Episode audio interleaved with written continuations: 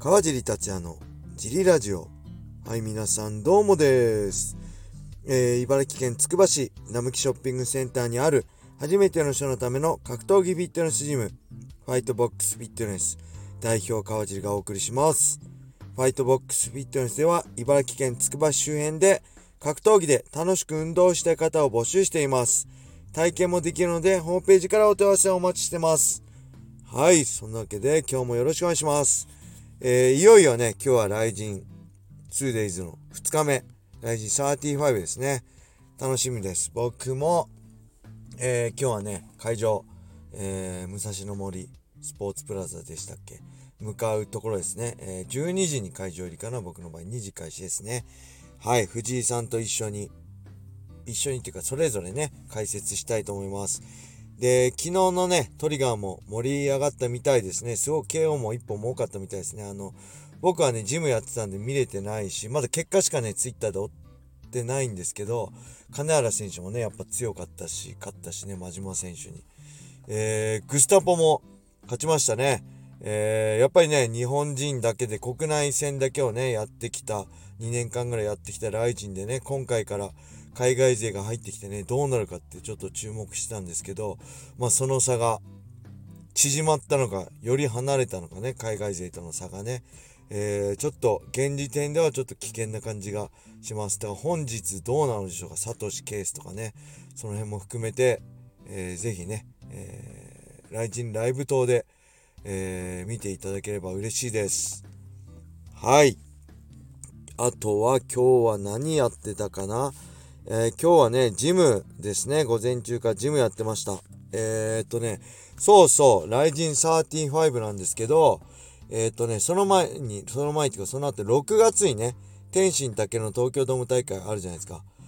なんとね、その、ジムの会員さん、えー、っとね、チ、えー、チケットをね、注文したみたいです。でもこれ、あれなんですよね。当たるかどうかわかんないんですよね。外れる可能性もある。しかも10万円のチケット。えー、結婚しててね、家庭があるんで、お小遣い制なのね、お小遣いを貯めて、えー、チケット、あのー、注文したそうです。で、これがわかるのが、え今度の水曜日って言ってたかな。えチケットをね、当てるために、徳を貯めてるそうですね。えま、良い行いを毎日してるそうです。ほんと当たってほしいです。はい。あとはね、あ、えっとね、金曜日にね、なんかヤマスドミネーター選手がね、YouTube ライブをやってたらしいです。いきなり。はい。で、そこでね、ちょうどジムの会員さんがたまたまそれ見つけたらしくてね、見てて、コメントしたらしいんですよね。川尻と、川尻との出会いどうですか？どうだったんですか？みたいな。で、なんか、全然僕はね、ヤマスとの一番最初では全く覚えてないんですけど、T ブラッドに出稽古行った時にね、ジムのなんか端っこの方で鬼のような形相で、僕が練習してたってことでね、全く覚えてないんですけど、まあまあまあ、練習はね、鬼のような形相になりましたね。多分、まあ、ファイトボックスフィットネスはね、もちろん、まあ多分 T ブラッドでね、小林さんとかね、小野田さんも見たことないですね。プロレン、クラスではそんな鬼のような顔しないんで、プロレンでしかね、あの、そういう危機迫る顔してないと思うんで、多分し、二人も知らない僕の顔ね、あの、まだあるってことですね。出してない顔ですね。はい。で、それをね、聞いてて思ったんです。昨日ちょっとね、ツイッターで軽く、そういう、怖いとこが出ましたね、なんか。あのね、さっきもグスタポがね、ルイス・グスタポがね、日本語アカウントってのがあるんですよ。多分これ、グスタポ本人ではないんですよね。ただ、まあ、グスタポの周りの人がやってると思うんですけど、なんかね、いきなり明日は会場来ますか？って言うから、あ、明日は行きません。試合頑張ってくださいって、いい試合期待してますってやったらね、なんか喧嘩売られたんですよ。川尻とやりたいみたいなね。やりません。あの、復帰してやりませんか？今年中にみたいな。で、なんかね、カチーンと来て、まあ、現役バリバリなね、そっからうまく転がしてね、試合にを盛り上げることもできるけど、僕今一戦ね、退いてる状態で、ジムやってる状態なんで、まあそういう相手にね、こうやって喧嘩売るってなんかすげえ舐められてるなと思ってそういうの好きじゃないんですよねまっとうにごか五分五分の状態でねやるならまだしもねそうじゃない相手にそうやってやるの好きじゃないんでね久々にまあ大人げなくムカついちゃいましたね。うん、まだ、まだそういう部分は釣り屋さんじゃないですけどね。あの、牙残ってるってことですね。はい。出してないですけどね。ジムでは絶対出さないですし。はい。あの、誰にも出さないですけどね。はい。そんなわけで、えーと、レターも行きましょう。川地さんお疲れ様です。本日もレターを投稿させていただきます。ラジオネーム、ウォーターポーです。本日は減量についてお聞かせください。よく内臓に負担がかかる。えー、腎臓に負担がかかるとお聞きしますが、川尻さんも長いプロ生活で内臓に負担がかかっていたのでしょうかそれとも川尻さんは内臓は強かったのでしょうかえー、格闘家は引退後の生活の方が長いと思いますので、非常に大切なことですよね。朝倉未来選手や佐々木うるか選手も内臓のダメージが心配と話されていたので、気になった次第です。よろしくお願いいたします。はい、ありがとうございます。内臓ね、僕めちゃくちゃ弱いですね。えー、牛乳飲むとすぐお腹下すしね。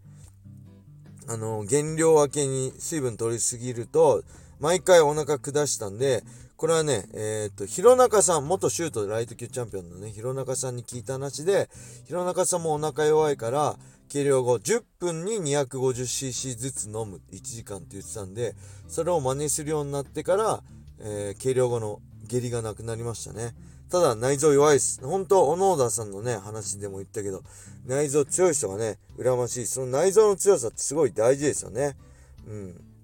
けど、まあね、格闘家引退後の生活の方が長いってね、それはそうなんですけど、現役時代はね、全くそんなこと考えてなかったです。本当今がよ、ね、全てだと思って、今試合で負けて、今強くなれなかったら、何の意味もないし、そんな引退した後のね、ことなんて全く考えてなかったんで、今勝つか負けるかしか考えてなかったんで、えー、気にしたことないですね。あの、内臓のダメージね、今、引退後のこととかはね。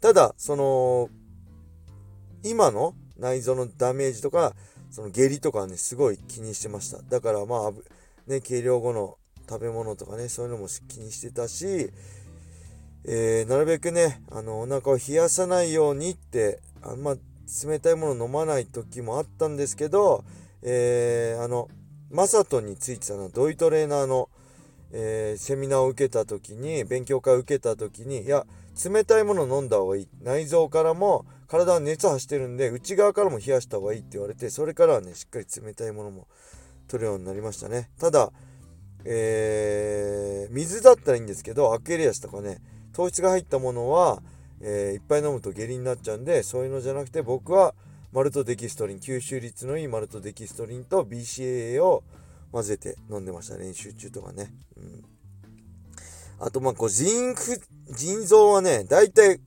えー、水抜き失敗して、えー、かかる、かかると言われるのは腎不全ですよね。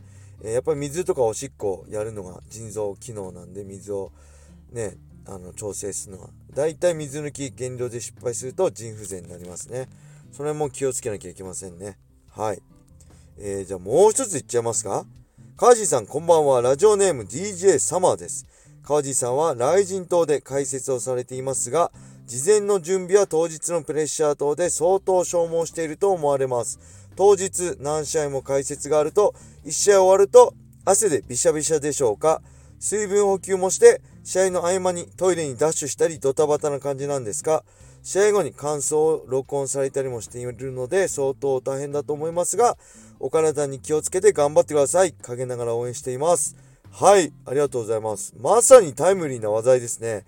けどね、これはちょっと違いますね。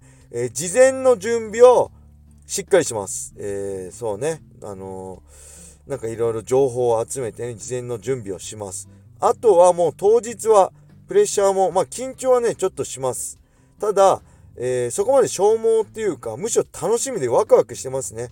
あの、試合もそうです。えー、しっかり準備をして、当日はベストを出すと。そういう感じで、えー、っとね、楽しみです。しかも一番最前列でね、選手の熱を、会場の熱をね、感じながら解説できるっていうのはめちゃくちゃ光栄だし、楽しみなんですよね。だからもうやるべきことはもう現時点でね、これ土曜日のね、ジム終了後撮ってますけども、やってあるんで、もう今はね、楽しみで仕方ないです。早く明日になって、目の前で選手たちのね、素晴らしい試合を見て、それをたくさんの人に伝えるっていうね、すごいやりがいのある仕事を楽しみにしてますね。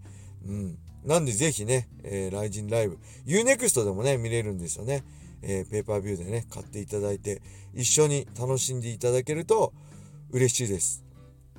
ただ試合終わった後のね、このやりきった満足感だったり、まあ反省点だって、あとはやっぱ、疲労感は半端じゃないですね。なんで、試合後の、この感想とか正直明日はできるかどうか分かりません。